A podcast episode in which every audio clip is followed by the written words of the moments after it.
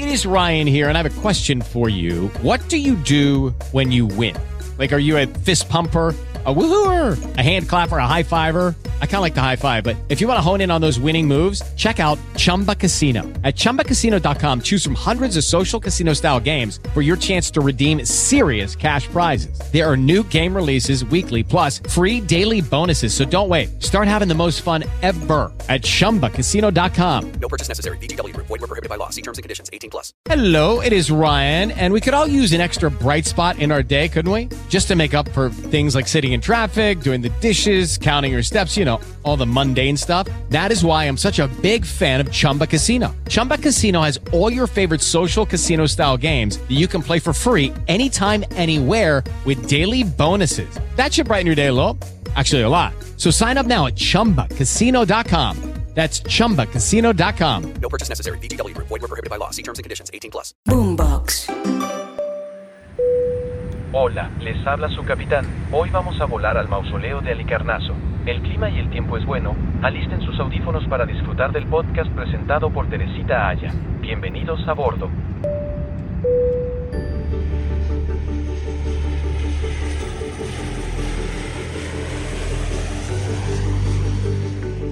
Soy Teresita Aya y los invito a que me acompañen en esta nueva temporada de La historia detrás de la historia. Esta vez les estaré contando historias de las siete maravillas del mundo antiguo. Siete maravillas que van desde los jardines colgantes de Babilonia hasta las gran pirámides de Giza, la única que podemos visitar que todavía existe. Siete maravillas que son monumento a la humanidad. Los invito entonces a oír las historias detrás de estas maravillosas historias y a escucharnos en Boombox, Deezer, Google Podcast y Apple Podcast.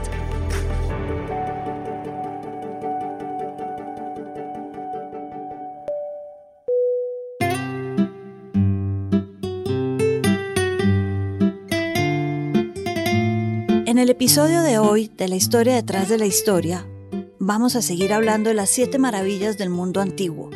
Esta vez vamos a hablar de un mausoleo, una tumba, el mausoleo de Ali Carnazos, en lo que hoy es Turquía. Este es el primer mausoleo que se tiene conocimiento. Ahora, eso no quiere decir que sea la primera tumba importante que conocemos, pero sí el primero que se denomina mausoleo. ¿Por qué? Porque este es la tumba del rey Mausolus, rey de Caria, quien muere en el siglo IV a.C. y esta es su tumba. Y como era la tumba de Mausolus, se le empieza a denominar el mausoleo. La construcción impresionó tanto a los romanos que adoptaron la palabra cuando querían hablar de un gran monumento que servía de tumba a la gente. Hay que decir, un mausoleo son las tumbas sobre la tierra, no enterradas debajo de la tierra. Entonces, hablemos de la tumba de Mausolus, el primer mausoleo. Este fue mandado a construir por su esposa y adivinen, su hermana, que era la misma persona. Su esposa era su hermana o su hermana era su esposa, Artemisa II, en Alicarnassus, región, como decíamos, eh, de Turquía, hoy en día es Anatolia y la ciudad se llama Bodrum, que era la zona donde reinó el gran Mausolus.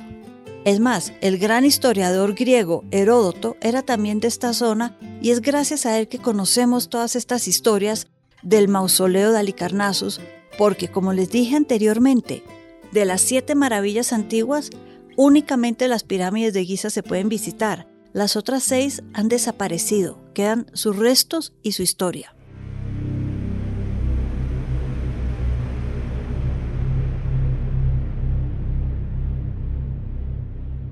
El mausoleo fue diseñado por dos griegos, porque esta zona de Turquía de hoy, de Anatolia, era zona donde llegaron los griegos, los macedonios, y fueron dos griegos a quienes su señora hermana contrató para construir el mausoleo. Se llamaban Pitios y Satirios.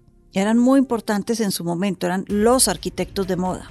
El mausoleo es un gran cuadrado que tiene un perímetro, una periferia de 411 metros y tenía, dicen, 36 columnas que estaban sobre la tierra y un techo en el cual había una gran carroza tirada con cuatro caballos, monumental, y dentro de esta carroza se dice que había dos estatuas.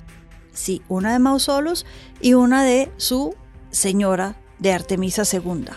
Había además más de 400 estatuas distintas a lo largo y ancho de la construcción, diferentes dioses, diferentes caballos, guardianes de la tumba, un guerrero a caballo en cada esquina de las tumbas, porque sí, se supone que Artemisa también estaba enterrada ahí, estatuas de leones, en fin, la palabra monumental se queda corta cuando uno está hablando de este gran mausoleo de Alicarnassus.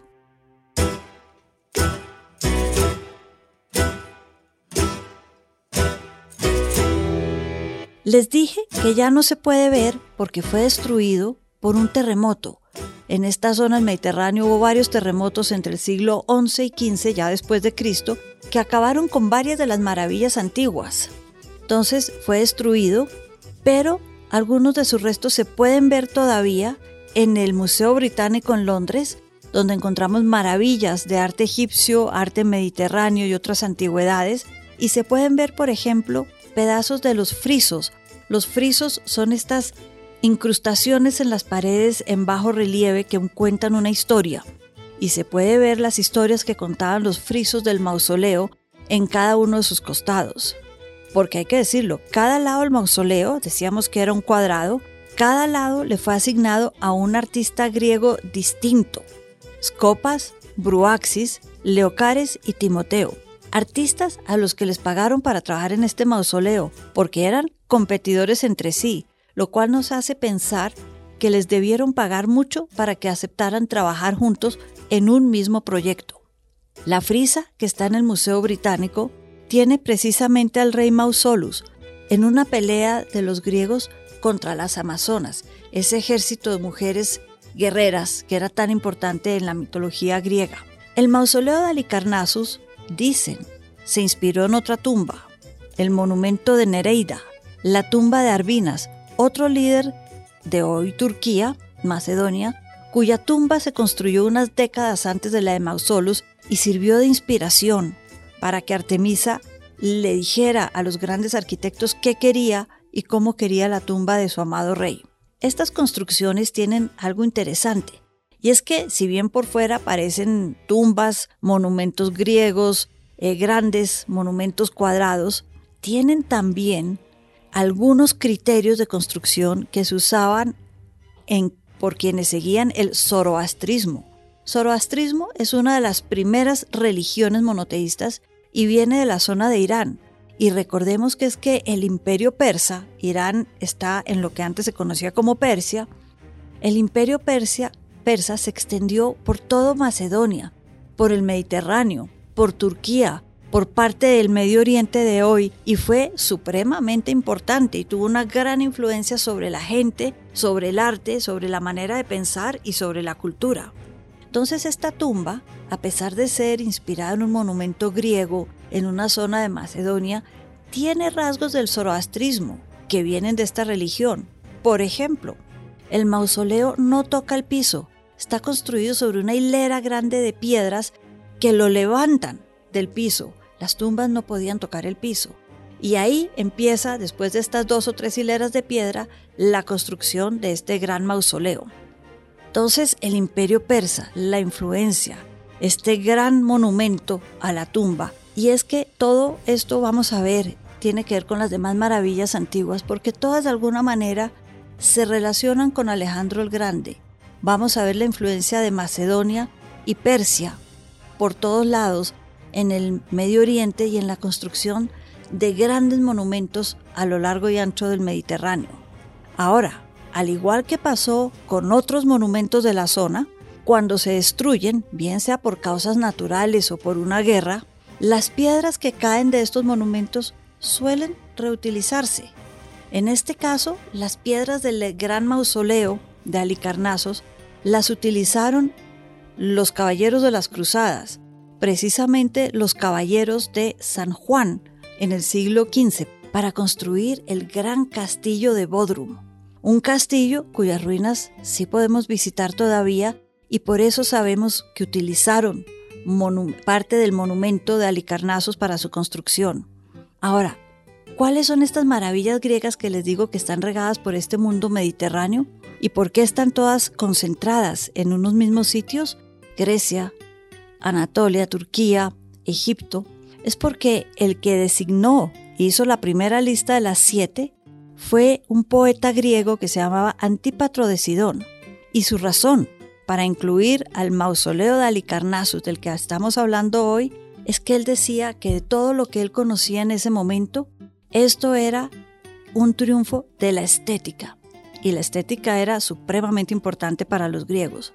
Es decir, esto más que una maravilla, un gran monumento, una oda a la arquitectura y a la construcción del siglo IV antes de Cristo, era para este gran poeta una oda a la estética, y a la estética debemos decirlo multicultural.